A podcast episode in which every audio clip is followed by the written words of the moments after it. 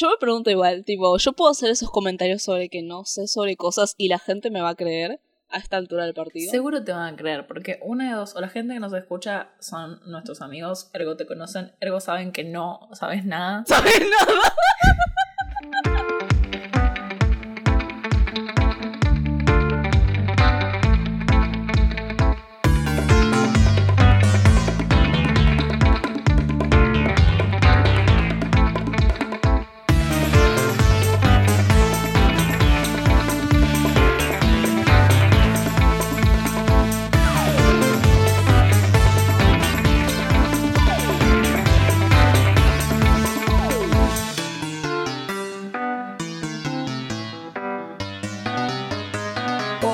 gente escucha este podcast y lo único que hace este podcast e- es decir que no sabes cosas. Tipo, es lo único que haces.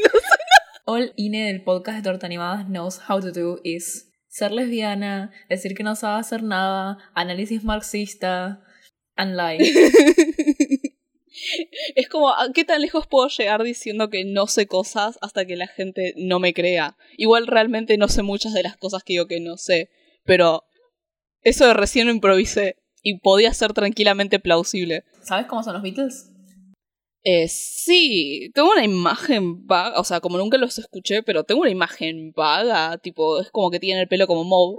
Sí. You know, like Moe ¿Sí? Psycho. ¿Sí? Podrías haber dicho como Carlito Balá, también sería válido. Tipo, ve a los Beatles. Oh my god, just like Mob Psycho. Hola, somos Torta Animadas. Hola, somos un grupo de ayuda para la gente que no sabe lo que son los Beatles. No quiero estar acá, entonces me voy. No dijimos que te íbamos a curar.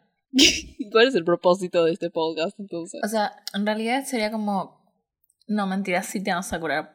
Te mentí. Eh, no, vamos a hablar, no vamos a hablar de dibujitos. Esto es una terapia de conversión para que te gusten los Beatles, Inés. Este es el peor capítulo sobre eh, de qué se trataba el coso este de Don Controso, espiritualidad y religiosidad. Yo creo que podríamos hacer. eh, La gente que le gusta los Beatles está. No, son una fandom, entonces no va a pasar nada raro de culto, pero podrían ser un culto. Vamos a dejar de hablar de los Beatles y empezar a hablar de. Sí, sí, ¿por qué estamos hablando de esto? Hola, somos Torta Animadas. En realidad somos un podcast sobre animación y dibujos animados. Somos sus presentadoras. Yo soy Inés. Eh, yo soy Paul McCartney. Oh my god, como. Soy Miranda Torta Animadas. Hola, Miranda Torta Animadas.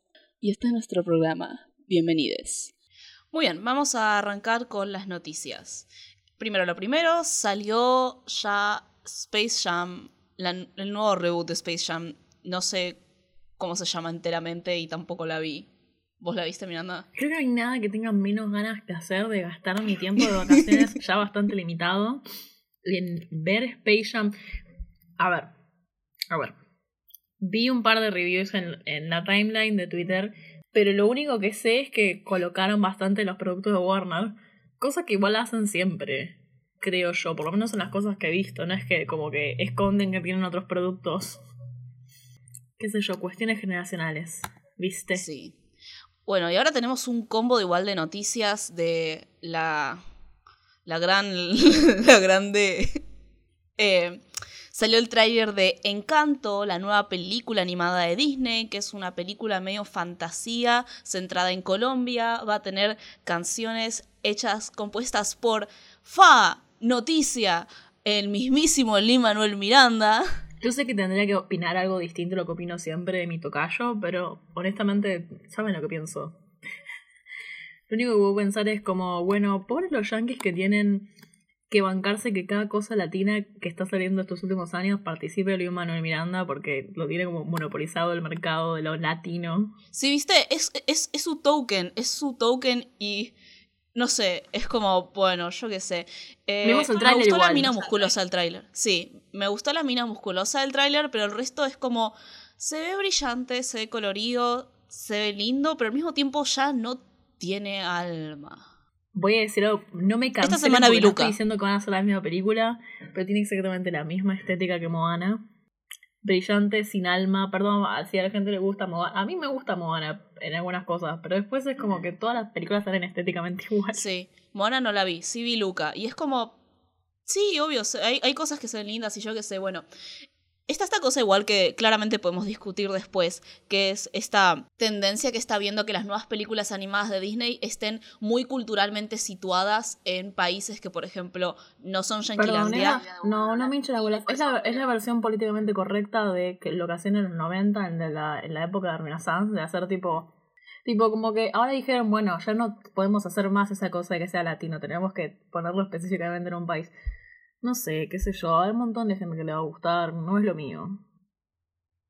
Sí, yo vi, y yo vi gente tipo, incluso gente forra conservadora diciendo como, ah, bueno, eh, es la nueva tipo eh, necesidad de meter cosas culturalmente aceptables, diversidad, bla, bla, bla, pero no es nuevo de Disney realmente, es solamente una nueva cara, algo que vienen haciendo siempre, que es generar una especie de...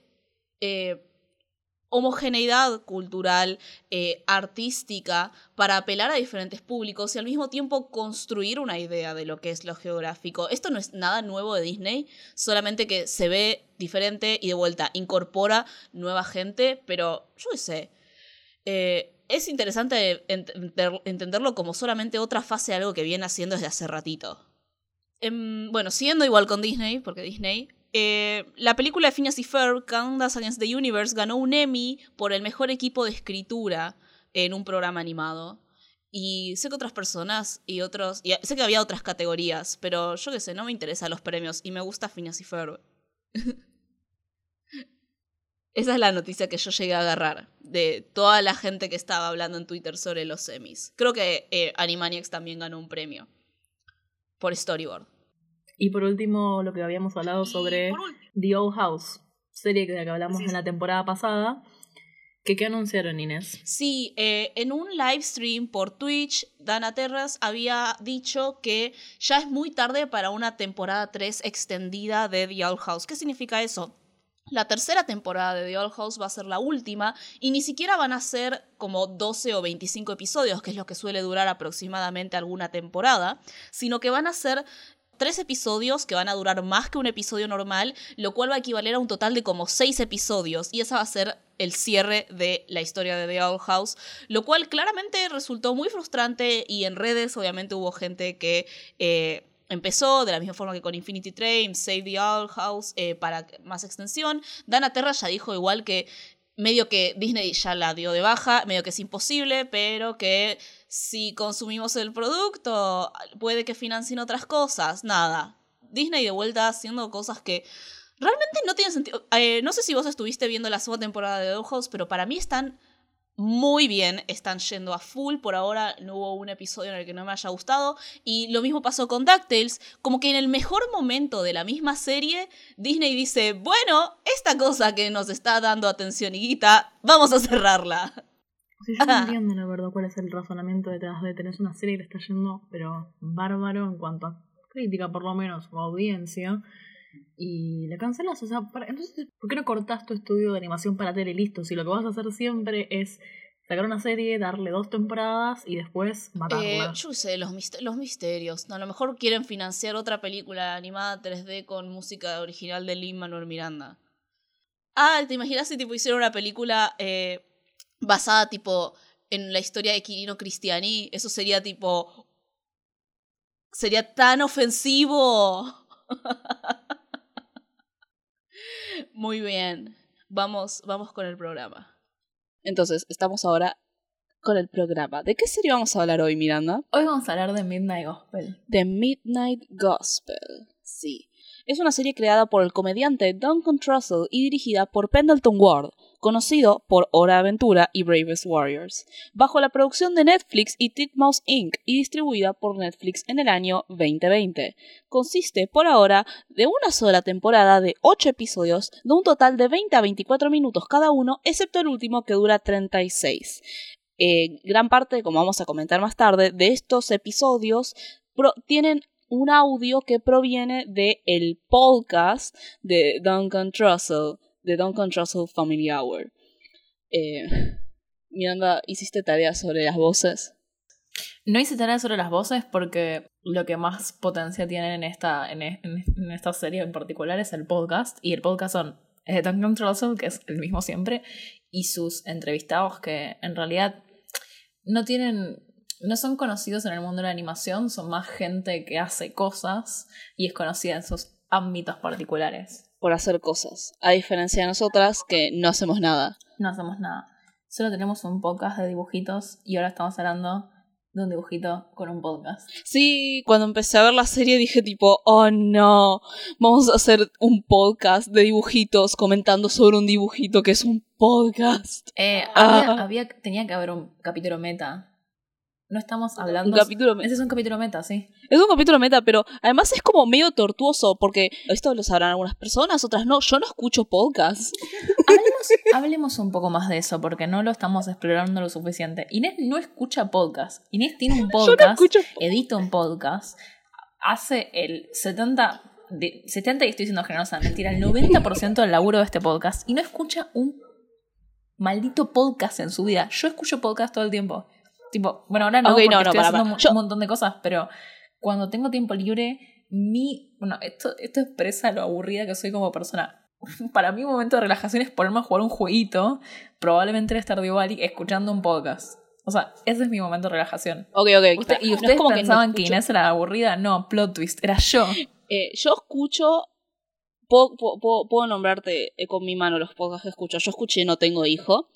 Yo escuché Una dosis de ficción de Rini. Eh, escuché Gritándole una nube. Y escuché Fala Cartoon. O sea, podcast de mis amigues. O sea, básicamente es como si hubieras escuchado un audio de tus amigas. Lo que hacen nuestros amigos que nos escuchan, que no escuchan otros podcasts, básicamente. Sí, y después de eso no escucho podcast. No es algo que. eh, no es algo que haga. Solamente hago uno. Pero no, no tengo referencia. Quiero que sepan que estuvimos todo el año pasado y ahora este. eh, bajo el comando de una persona que no tiene ni idea de cómo funcionan los podcasts. Porque yo no los escucho, no tengo referencia. Salvo lo de mis amigues, de vuelta. Y también, como que la mitad de mis amigues escuché sus podcasts después de Torta Animadas, entonces realmente mi única referencia era Rini. Sí. Em, igual, vos escuchaste un podcast más. Te estás haciendo la boluda porque estamos en vivo. En Ah. realidad, nosotros. Sí. Este es eh, Ah. Lore de Torta Animada. Nosotras, el. ¿Cuándo fue? ¿En el 2019? Fue en el 2019, ¿no? Sí. Empezó a salir un podcast de cierto tema que mencionamos en todos los capítulos, pero no hablamos todavía, porque no vamos a hablar nunca, porque no es una caricatura. ¿Qué, qué tema es, Inés? Homestuck. ¿Por qué dijiste la palabra con H? Sí, era Homestuck. Eh, ¿Por qué lo dijiste tipo Porque me preguntaste qué era. Bueno, y escuchamos un, escuchamos un podcast de Homestuck que era tan pero tan malo, tan pero tan malo que dijimos, si estos boludos, si estos yankees boludos, gringos, tontos pueden hacer un podcast, nosotros podemos hacer un podcast mejor. Y ya va a ser superior porque va a ser latinoamericano. Esto es un archivo histórico. Aguante Swamp Wizard. Esto lo van a estar No, estudiando Literalmente nadie va a eh, entender eso. antropólogos. Esto lo van a estar estudiando antropólogos dentro de 100 años. O no, porque se va a morir el mundo. Hablando del apocalipsis, volvamos a The Midnight Gospel. Si nos fuimos a la mierda, es un tema fetiche de Pendental World, un poco el apocalipsis. Sí, sí, sí. Les comentamos, es un dibujito que es un podcast, ¿no? Y como esto se debe al hecho de que los audios, gran parte de los audios de las entrevistas, están extraídas del podcast que tiene el mismo creador de la serie, Duncan Trussell. Y la, la misma serie justamente se centra alrededor de un podcast, o en este caso un Spacecast. La serie se va a tratar sobre este personaje que se llama Clancy, que utiliza un simulador defectuoso para viajar hacia mundos que se están muriendo, mundos apocalípticos, e entrevistar gente que sube después a su Spacecast. Que en realidad todas estas entrevistas ya provienen de un. Del, del podcast de Trussell que tiene más de 400 episodios Mamma dedicados mía. a dedicados a la espiritualidad y religiosidad.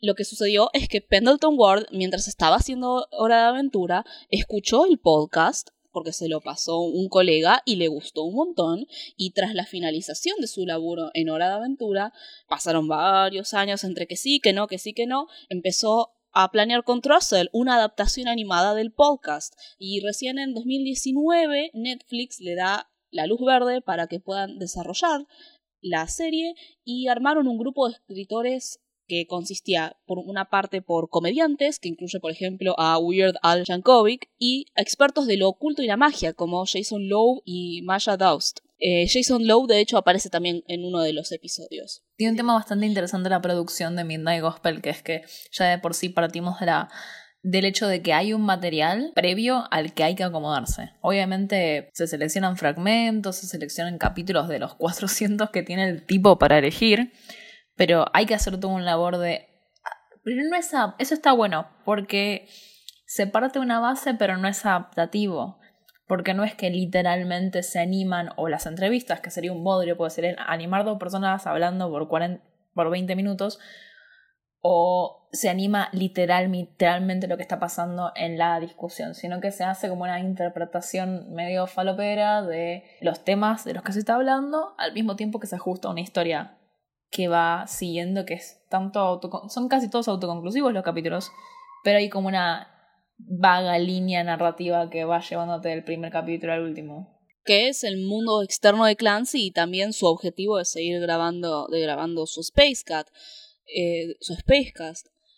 Es realmente estructuralmente en cuanto a lo que es la producción, yo veía, yo veía la serie y yo lo único que podía pensar era en cómo funcionaba la, producción, porque por un lado sabías que era un podcast, que estaba grabado como un podcast, pero después, o sea, yo, lo que me preguntaba es, ¿qué onda? Tipo, si grabaron este podcast previamente, sin un guion previo, ¿cómo es que después estaban apareciendo partes de diálogos que claramente estaban guionadas para el episodio? Esto se debe a que lo que el proceso de producción. Eh, al menos a mí me hizo pensar cada vez que veía la serie mucho en el proceso de producción. Entonces lo investigué. Primero se seleccionaba un audio del podcast para la serie y lo que tenían que hacer es justamente lo que vos dijiste, recortar de ese episodio recortarlo para que tenga 20 minutos y esa selección la hacía Trussell según los momentos que para él los invitados aportaban algo que le resultaba revelador e iluminador. Ese fue su criterio para ir seleccionando las partes más importantes de cada episodio, pero al mismo tiempo lo tenía que hacer como para que tenga sentido. De ahí armaban los guiones, porque ¿qué pasa? El podcast no está guionado, lo que está guionado vendría a ser justamente toda la parte animada y eso es un guion aparte de uno, uno, cuando piensa guion piensa en palabras, piensa en lo escrito. Sin embargo, también en animación sabemos que hay una parte que es un guion visual, que son las acciones, que es la narración que no siempre es a partir del diálogo. Y acá hay como una doble cosa, porque está la historia por fuera del podcast, que ya está hecho, que no está guionado, y al mismo tiempo están esas pequeñas conversaciones como, ops, tengo que matar a un zombie, eh, que para eso tuvieron que volver a llamar a los invitados para hacer esas voces adicionales. Yo creo que en ciertos capítulos es mucho más, está mucho más coordinado el tema del diálogo con lo que está pasando y otros queda más, queda más suelto. La verdad es que la serie es bastante existencialista, se mete con varios temas tanto de de religión como de, de, existencialismo y de porque estamos en esta tierra y ya vamos a hablar de eso, pero es en esos momentos en los cuales mejor coordina con la animación porque en sí tiene todo este punto muy de...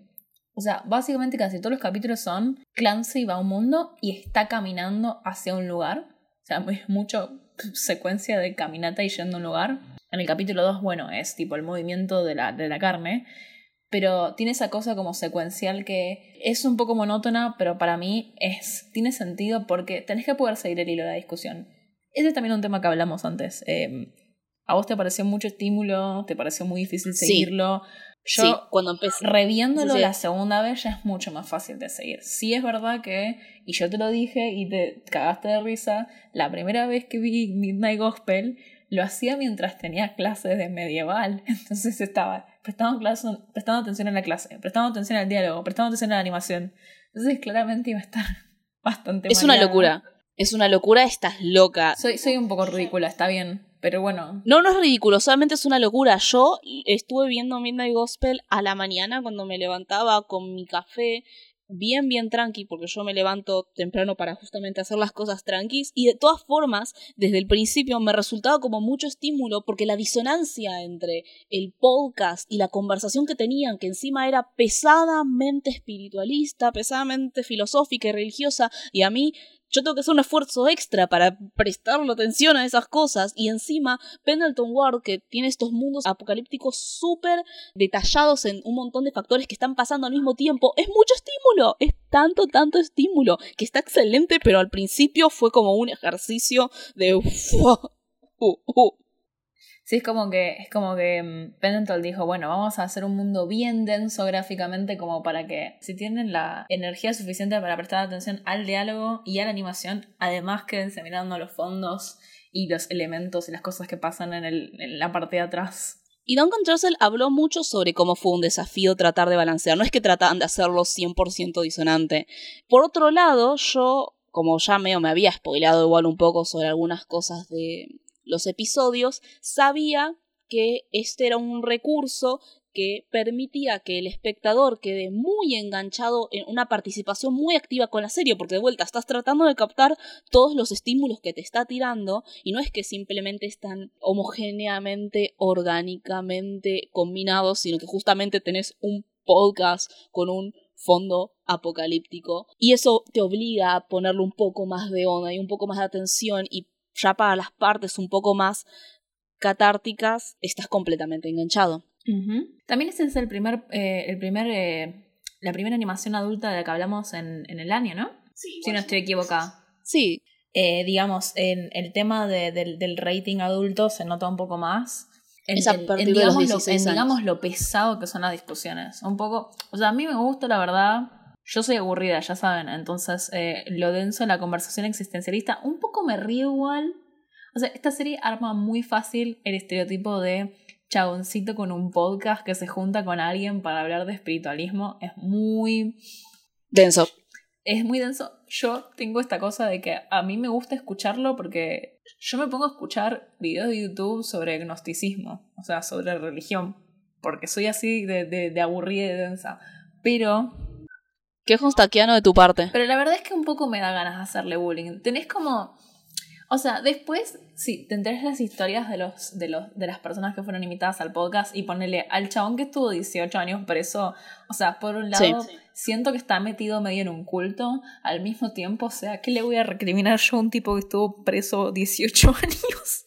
Sí, sí. Por un crimen que, supuestamente no cometió. Es que es justamente ese tema, el tema del el espiritualismo y la religiosidad, que es como, seamos honestos, es un tema que podés hablar con gente que conoces, medio que escuchar conversaciones de otras personas que no conozco y solamente conozco su historia por artículos de Wikipedia y la verdad es que yo al menos en los primeros episodios le prestaba más atención al apocalipsis zombie. Tenés el, el, tema que además, o sea, ¿qué temas toca el podcast? Toma, en el, primer capítulo toma el tema de las drogas, que aparte me enteró una cosa bastante complicada de ti que tiene el, el, chabón que está invitado en el primer capítulo, que es que aparentemente era el host de un reality de, de sobre adicción o sobre drogas, no me acuerdo, y varios de sus invitados se murieron, no en el reality, sino tipo después. Y como que tiene una postura de drogas bastante mm, complicada en el contexto estadounidense.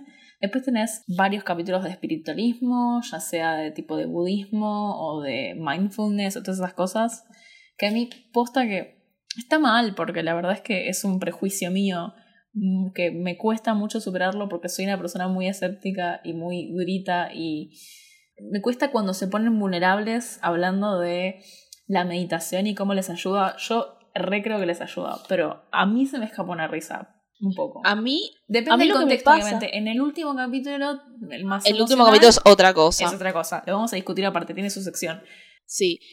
A mí lo que me pasa y de vuelta, no sé si es una cosa de los podcasts, no sé si es una cosa de los podcasts de espiritualismo, no sé si es una cosa de yankees, porque de vuelta no escucho podcasts, pero hay una cierta cadencia que manejan en la cual repiten las cosas que dicen después de una cierta pausa, y no es solamente Duncan, son también sus invitados, como que, como que hablan así, y es como, oh, se, siente muy manufacturado. Se siente como que es la forma en la cual tenés que hablar en un podcast. Y es como, ¿dónde están las inflexiones? ¿Dónde está Ben Schwartz? Boluda, ¿no te sentiste viendo, escuchando la, la Midnight Gospel, tipo, wow, nosotras somos genuinas en nuestro podcast, o por lo menos no hacemos todas estas cosas que hacen estos gringos. Es como, esa es una tonalidad muy específica para tratar de sonar profundo. Y es como tirar un poco de, de, onda, tirar un poco de gritos. Y no solamente una risa de, ah, wow, me voló la mente, qué loco.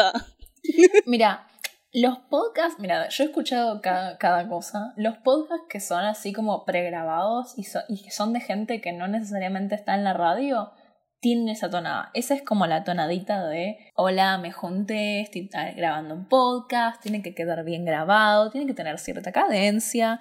La gente que está en la radio y que tipo tiene como una, un trabajo más de, de laburar en vivo y por ende no tiene como guiones tan fijos, tiene otra cadencia, tiene cadencia más como la nuestra. Entonces, yo no estoy diciendo que tenemos esa habilidad porque las dos no tenemos ningún tipo de entrenamiento, pero suena más genuino. Y obviamente la, lo genuino en un producto o tipo en un contenido eh, siempre es manufacturado. Pero hay manufacturado y manufacturado. Sí, también es como cómo culturalmente está formada la idea, la cultura del podcast. A ver, si todos, las, si todos los podcast yankees hablan así, vos cuando estés haciendo tu podcast vas a hablar así. Yo no escucho podcast, pero por ejemplo he escuchado mi vida de radio. Entonces, si yo pienso, bueno, ¿cómo tengo que hablar si estoy haciendo un audio de una hora, que es prácticamente eso de lo que es el podcast, eh, voy a imitar eso. O, voy o justamente voy a enviar, voy a hablar como cuando te envío un audio que es con este nivel de dramatismo. Todo animadas, un podcast de podcast planning. necesito, necesito que hagamos un, un, un, un contador de cuántas veces dijimos la palabra podcast. Creo que creo que ya no tiene significado. No. Ok. Pero, ¿vos podrías imaginarnos a nosotras ahora mismas animadas? Eso sería muy gracioso. Somos un podcast de animación. Sí, pero ves, nosotras no sé si tenemos una sección tan profunda como para que hagan una serie entera de nosotras usando nuestro audio, pero no directamente animando lo que estamos diciendo. Claro, lo que decía Trussell es que cuando uno está en el apocalipsis, ¿por qué elige esta idea de los mundos muriéndose y el apocalipsis? No solamente porque es Pendleton Ward, bueno, más bien, ¿por qué Pendleton Ward quería reenfatizar esta idea del apocalipsis? Trussell decía que cuando suceden los apocalipsis, cuando uno está en una situación apocalíptica, creo que lo último que estaría haciendo es reflexionar sobre el apocalipsis. Entonces, este mismo contraste permite una exploración muy bizarra. Y realmente se siente esa forma, se siente como... es una estructura bastante experimental, entonces tampoco me siento del todo cómoda bardeando la serie porque dentro de todo la forma narrativa es muy experimental. Esta idea de meter un podcast pregrabado y meter otras formas de guiones visuales y escritas para ajustarse a eso y al mismo tiempo separarse es muy, muy Tampoco es como fa revolucionario, todo el mundo debería hacer eso. No, no, no. Está bueno que sea tan. aún si tiene sus partes que son como menos apelantes al público, público nosotras dos, está bueno porque significa que no es la misma cosa la misma cosa de siempre, de una industria que genera siempre lo mismo, en una época en la cual está generando siempre lo mismo. Exacto, es lo que te iba a decir. Mira, yo puedo hacer ojitos todo el tiempo, poner los ojos en blanco y reírme de que es extremadamente pretencioso tener un podcast en el cual invitas gente que habla sobre su filosofía y al mismo tiempo decirte que Midnight Gospel es dentro de las cosas que sacaron animadas Netflix más experimentales. Eh, en cuanto a concepto, mínimo. En cuanto a animación, tiene una estética low-fi que no, se, no la vi yo en ninguna serie. Sí es muy eh, común en animadores independientes igual. Pero no es una estética que he visto tanto en, en productos culturales conocidos en Netflix, básicamente. Trussell dijo que él se inspiró, o él no, porque él no hacía el arte, pero que le gustaba mucho la animación Lofi, especialmente de Adult Swim. Eh, así que sí, hay una gran influencia ahí. Y he visto también que hay gente que le, le da cierto como le encuentra cierta conexión con Ricky Morty. Yo no vi Ricky Morty, entonces no puedo, no puedo comentar eso, pero vos que lo viste, ¿qué onda? O sea, vos me mostrás de eh, Midnight Gospel y como de vuelta es una animación medio para adultos. Netflix dice que es para más 16, yo no sé si más 16 ya es adulto, yo que sé qué verga. Pero... Es uno de los ratings más altos. Claro, yo veo eso y yo digo, esto estaría en Adult Swim. Simplemente puedo ver a Midnight Gospel como una producción de Adult Swim, aunque es de Netflix. Entonces, si lo tiras desde ese lado, está bien. Después, el hecho de que toma el, el sinsentido está bien, pero después no tienen nada que ver para mí. Eh, para empezar, Ricky Morty es una comedia mucho más satírica, es... Eh, a lo mejor puede, A ver, no tengo mucha idea porque no sé qué onda la gente que consumió Midnight Gospel, pero tranquilamente podrían ser tipo un grupo de chabones blancos creyéndose intelectual porque les gusta un dibujito para adultos. Eso podría ser un factor común. Pero por fuera de eso, The Midnight Gospel trata eh, de acercarse a esa intelectualidad blanca desde lo emocional, mientras que Ricky Morty desde lo entre comillas racional, que en realidad más bien es el no tengo sentimientos, no me importa nada, vamos a reírnos del dolor, mientras que lo otro es vamos a llorar por el dolor. Es que eh, yo creo que la diferencia, sin haber visto Ricky Morty, y corregime si estoy mal, Ricky Morty no es nihilista y esto es literalmente lo opuesto a nihilista. Sí. Tipo, acá es todo importa. Incluso en los capítulos en los que dicen, te tenés que dejar de... tenés que dejar de... Que te, tiene que dejar de importar que sos un sujeto individual, ya no sos más un sujeto individual, sos parte de un consciente colectivo. Es literalmente lo opuesto a nihilista. Sí. Y eso, eso también es ultra genuino y es parte de la razón por la cual me da un poco de vergüenza ajena barra me río lo voy a admitir, es por eso. Es, tiene una. Los diálogos, más allá de que suenan súper, súper, súper. Quiero ser profundo. Los diálogos suenan súper manufacturados, entonces eso te da como ese eje, nada, tipo artificial, pero el, el, el diálogo es tan, es tan vulnerable en ciertas partes que es como, sobre todo el último capítulo, ese me gusta, pero me parece como demasiada intimidad. Se siente muy íntimo el último capítulo. Los otros, los otros no tanto y creo que a lo mejor por eso es como que el último capítulo llega a un nivel de intimidad tan fuerte que simplemente sentís que es incorrecto reaccionar en contra de esa vulnerabilidad. En los otros es como que llegas a un nivel de vulnerabilidad alto y tu primera reacción ante la vulnerabilidad, como persona que se está tratando de defender, es me voy a burlar o lo voy a rechazar. En el último es tan íntima esa vulnerabilidad que sentís que ya no es ya estás cruzando la línea si te estás burlando o tratas de reaccionar en contra de eso. Pero bueno, pongámonos a hablar de los episodios, porque son pocos episodios, entonces podemos ir medio comentando algunas cosas. Vos marcaste varios episodios, muchos episodios. Eh, lo que quería comentar ya del primero ya lo dije en la sección anterior, que es que el tipo que aparece en el primer capítulo que habla sobre drogas, se habla sobre el tema de el efecto de los eh, básicamente las drogas, eh, que es más circunstancial que del químico en sí, ese tipo tuvo bastantes quilombos dentro de Estados Unidos como figura pública que habla sobre las drogas y justo toca un tema que es la, la crisis de los opioides y también al mismo tiempo me burlo un poco, pero me gustan las cosas que hablan de drogas. Pero este tipo en particular se lo tildó medio de chanta, entonces es muy gracioso que esté. El único capítulo en el que habla de este tema es el, es, es el primero y está tipo ahí como, como autoridad que habla sobre las drogas. Y además, me parece a mí, o es el que tiene la mayor disonancia entre la narración apocalíptica y el podcast, el formato de podcast de diálogo. Un poco sí, pero al final en cierta forma conectan el momento en el cual los personajes se vuelven zombies, conectan con toda esta idea de lo que te hace el, la, droga en la mente cuando ya no te importa nada.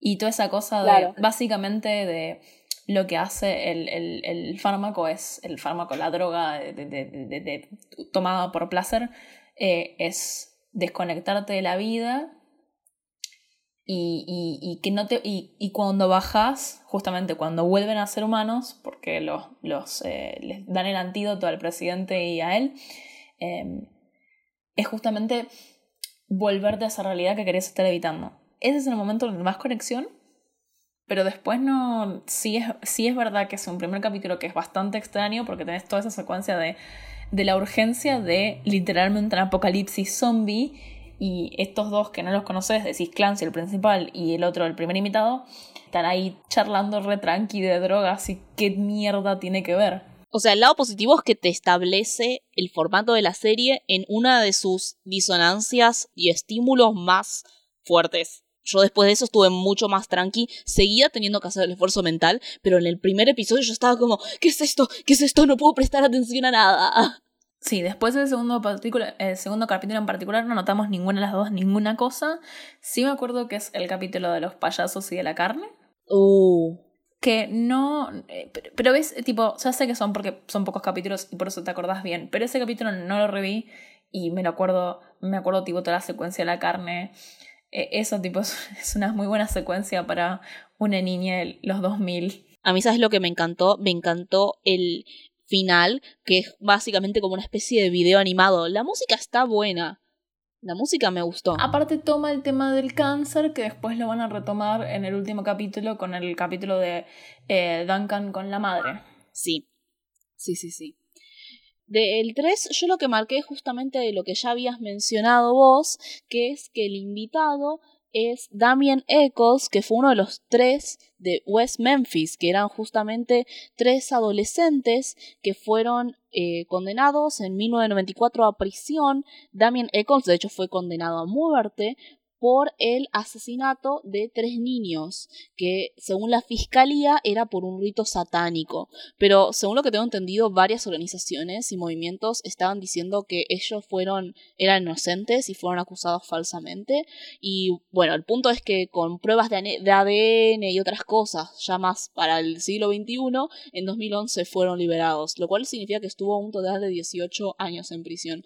Eso me llamó la atención porque justamente el personaje eh, que está del cual que, que representa a Damien Eccles hablaba sobre estar en la prisión y cómo de ahí se adentró en la magia occidental. Sí, ah, bueno, tengo mucho para comentar eso. Nada, un, un comentario extra. No sé la verdad, tipo, no leí el caso, no sé si eran inocentes al final, si los largaron porque sí, qué sé yo, porque estuvieron hinchando las bolas. Sí, estaba la circunstancia de que estos tres pibes que los condenaron eran como.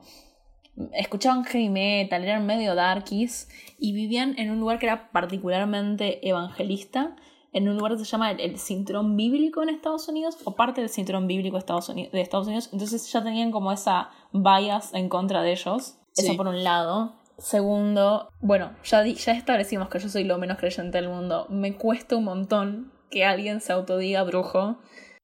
Aparte, este tipo, bueno, este tipo estuvo en prisión 18 años. La verdad es que cualquier cosa que te mantenga acuerdo 18 años en un lugar que la, la estás pasando en el peor lugar del planeta, lo respeto. El otro que es brujo o que hace magia, algún tipo de cosa así de brujería, lo googleé y, y, tipo parece un bancario.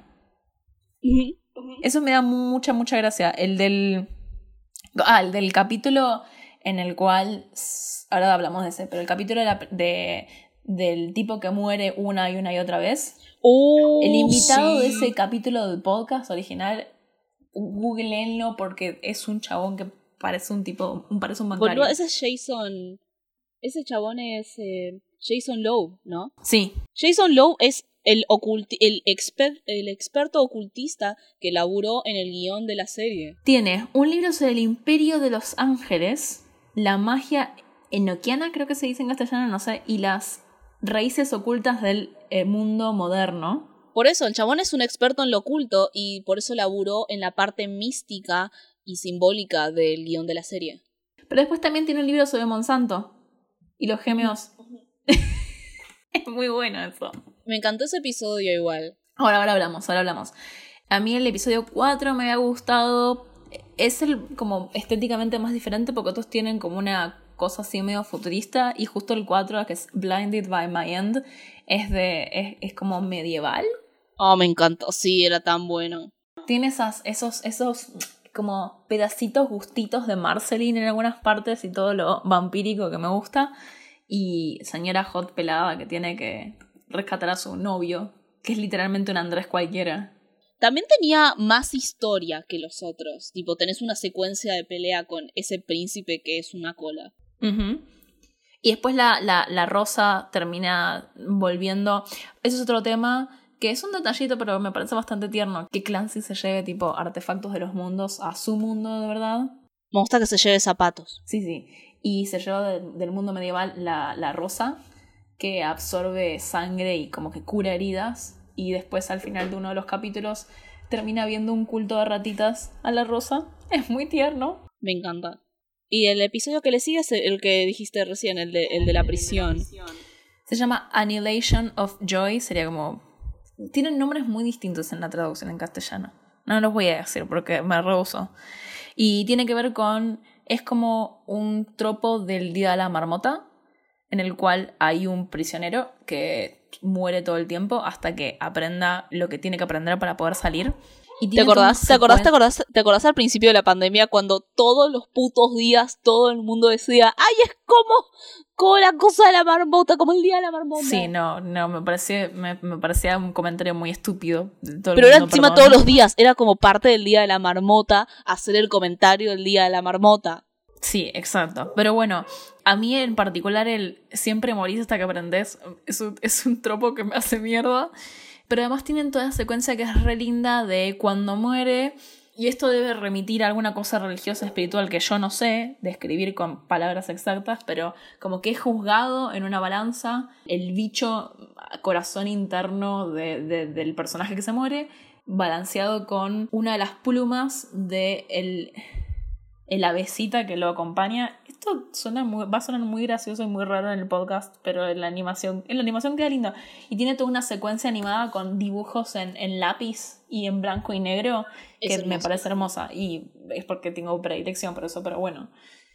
Sí, sí, sí. Es muy lindo, la verdad. Hay mucho simbolismo que no entiendo, pero se ve de una forma que estás como, wow.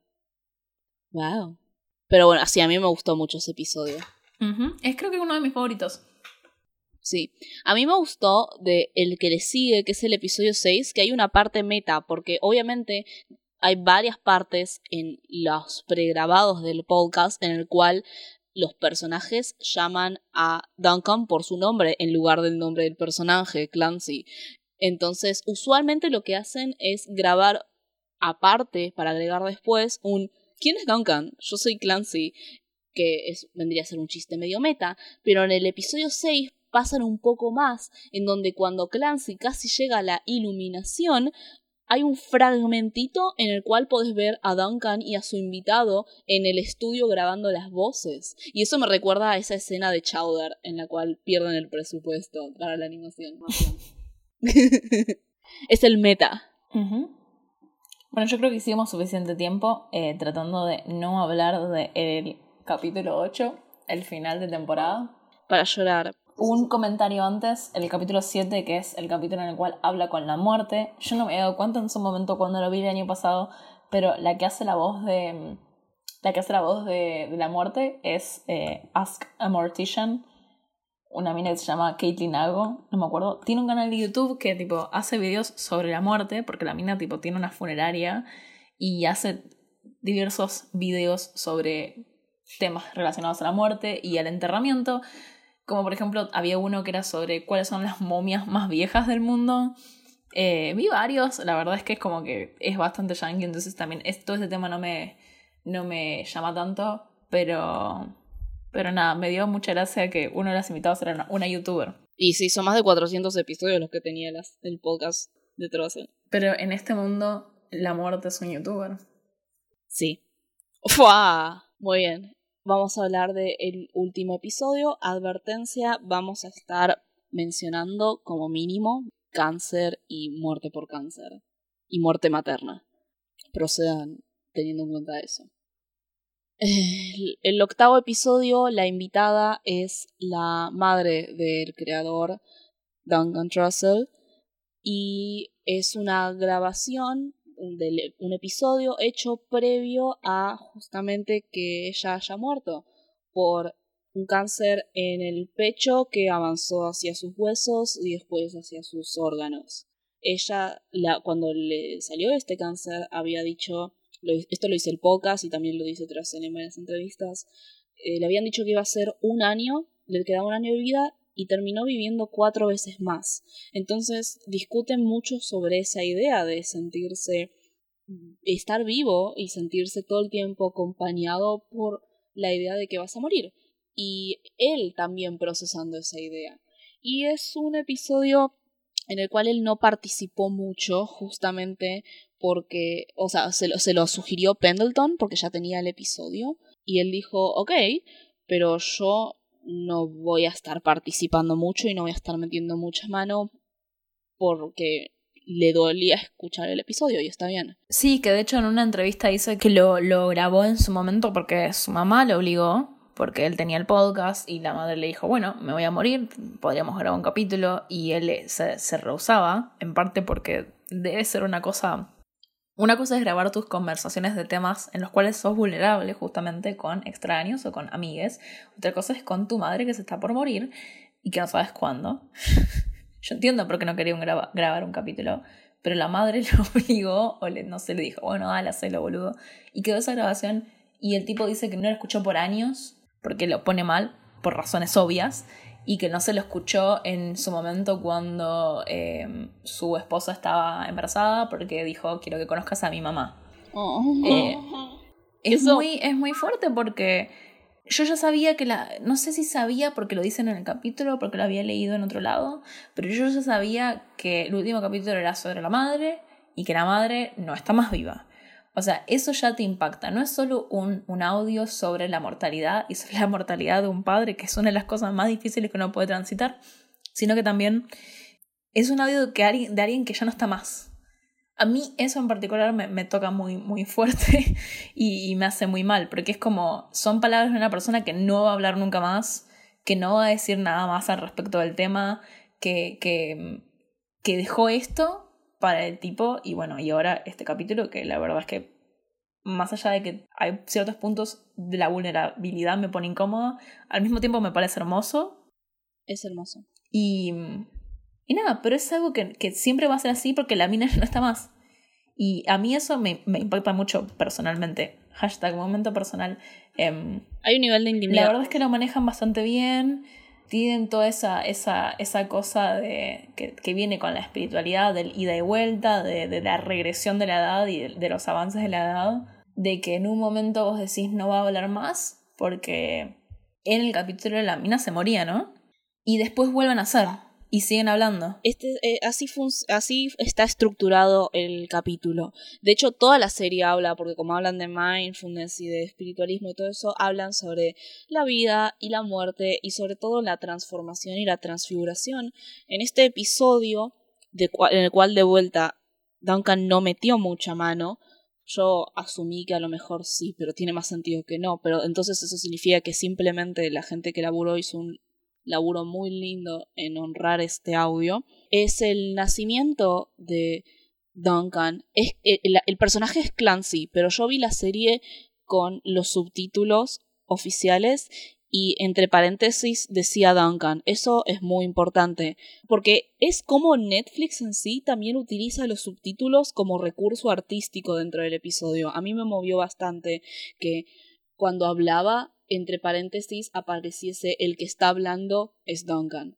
Y se trata sobre él hablando con su mamá y la, la animación es él chiquito y ella como su madre y ambos van creciendo y ella envejece y después eh, ella muere y después él la pare eh, y después entonces está ella chiquita y él grande y es el mismo ciclo, ambos crecen Clancy envejece y después los dos terminan volviéndose polvo. Y desde polvo salen planetas. Y de esos planetas la madre se va en un hoyo negro. Y, y es y es eso, es el, es el ciclo, es la transformación, es todas las temáticas que viene tomando la serie y que seguramente tomaron no solamente estos ocho episodios, sino los 400 en el podcast de espiritualismo, pero proyectados desde la visual de la animación. También sumado a la intimidad personal, que, que claramente también se relaciona con algo que vamos a tener que vivir todos en algún momento. Entonces es como bastante cargado, bastante cargado ese episodio. Sí, porque aparte es como refleja muy bien esa, ese sentimiento de como que todos los otros capítulos Clancy Duncan está completamente apartado de la situación, si bien le puede importar, se puede conmover y puede tipo tener una charla muy movida y él muy metido en, en esa charla, en este claramente es mucho más personal, obviamente, pero además hay como esta idea de, de, de, de, en todas las demás, él está abierto a cierta recepción de lo que está diciendo el otro, el otro, la otra persona que le habla. Y en este capítulo, no sé si está tan abierto, porque justamente no sé si es una idea que a él tanto le copa. Obviamente le termina aceptando, porque desde, por algo existe este capítulo, por algo se hizo, por algo salió, pero tiene como esa, además ese efecto heavy emocional de vos sabés que el tipo no quiere aceptar lo que le dice la madre o está como resistido un poco la idea de tipo, sí, la muerte aceptar la muerte y todo eso, porque ya no es más una conversación abstracta, es una conversación con su hija que se está por morir. Voy a decir algo muy feo, mis disculpas a quien llega a angustiar este comentario. No. Para la realización de ese capítulo, no podía haber un diálogo extra no podías volver a Sí, eso es lo que estaba pensando. Eso es lo que estaba pensando cuando vi el capítulo y me ponía muy, muy mal. No se puede arreglar el audio, no se pueden agregar cosas.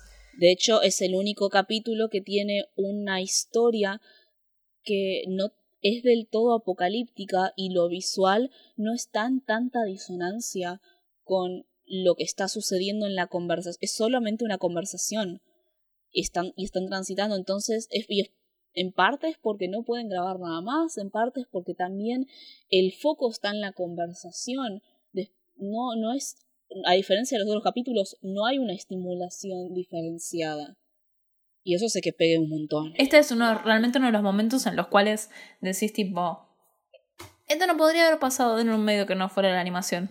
No podría haber pasado, este capítulo específico no podría haber pasado en la vida real no podría haber dado, haberse dado a luz, si vamos al caso, si no fuera con la animación. Anima podría haber sido otro tipo de animación, pero solo por la animación, porque uno de los integrantes ya no está. Sí. Y nada, entonces en ese sentido pega un montón y se vuelve muy efectiva. La verdad es que es un muy buen episodio. Pero bueno, eh, poco heavy. pero bueno, heavy. Esta es la cosa, este es el capítulo. No, no tanta gente vio Midnight Gospel, pero nosotros lo vimos, claramente. Lo vieron un par de amigas y todo el mundo que lo vio dijo, bueno, sí, obviamente terminé con llanto desconsolado en mis ojos viendo esto. Tanto para gente que, eh, por desgracia, ha pasado ya por este proceso, como gente que no. Pero que en algún momento va a pasar porque la muerte es inevitable. Ay, Dios mío, qué majón que es este final de capítulo. Y, bueno. Eh, pero aposta que queda muy, muy lindo. Y dicen que podría haber una segunda temporada, podría no haberla.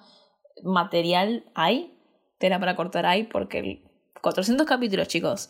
Eh, está la entrevista del.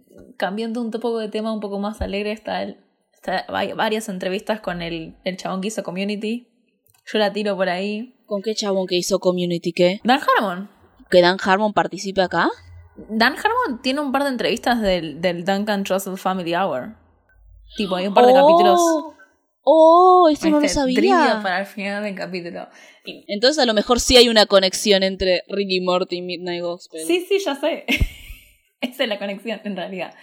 Pero nada, eso como que material tienen. No es como que Pendleton Ward tampoco tenga poca experiencia haciendo series larguísimas. sí. Pero bueno, Vamos a leer los comentarios que nos mandaron. Acuérdense que tenemos Cat. Si no nos pueden seguir también en Instagram, que yo pregunté qué les parecía la serie, si les parecía pretenciosa, porque esa es como una review general que tuve antes de ver la serie el año pasado. Y me dijeron varias cosas. Un comentario me puso, vi el primer capítulo y me pareció un montón, esperaba más del creador de Hora de Aventura. Alguien que me decepcionó bastante. Igual es el consenso general por lo que veo en estos comentarios de que el primer capítulo es flojo y nadie le gusta y les empieza a gustar después. Lo cual yo me identifico.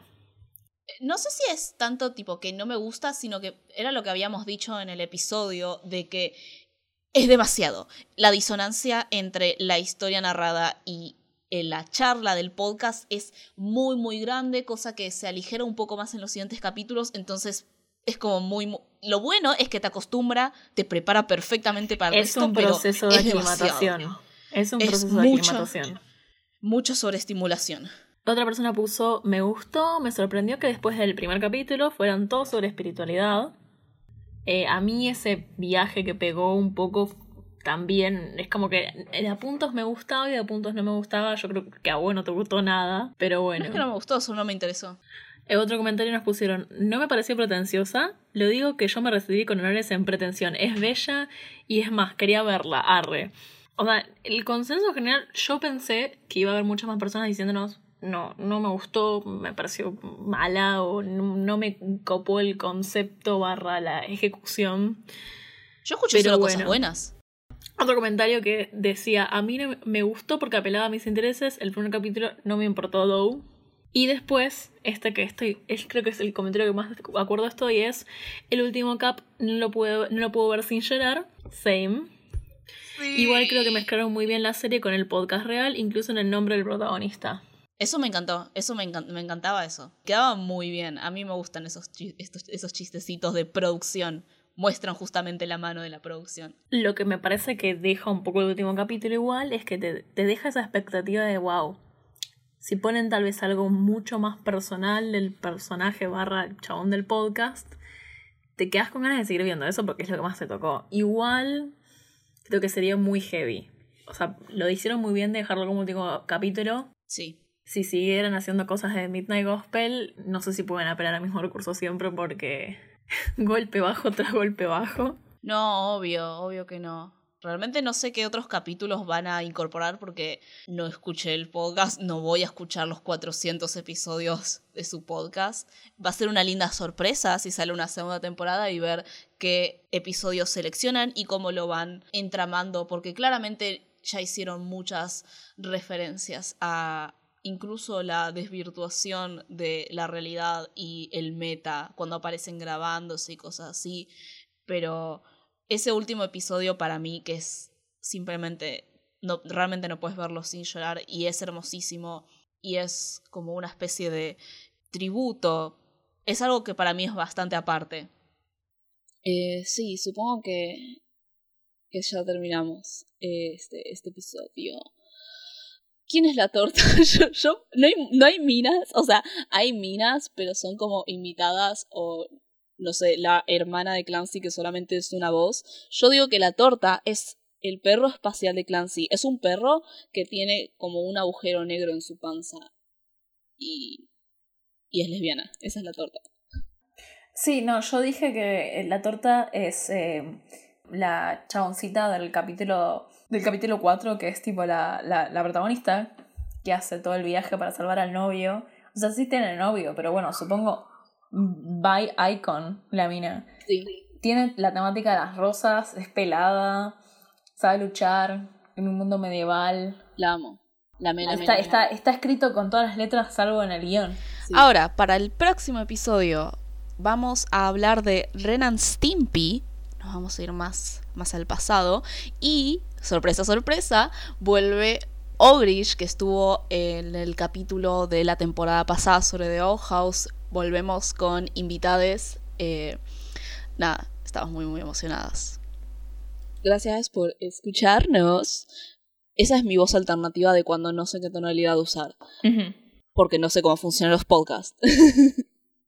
Pueden mandarnos mensajes sobre el episodio de hoy o cualquier otro episodio, recomendarnos series, bardearnos, halagarnos, lo que quieran, en nuestro Twitter o Instagram que es arroba tortaanimadas, o en nuestro Curioscat también tortaanimadas, o en nuestros Twitters e Instagrams personales. Nuestros Twitters son axolotelcitos para Miu, y más guion bajo monos. Las O's son ceros o nuestros Instagrams que es mirandaxolotelcitos y yo ine.don.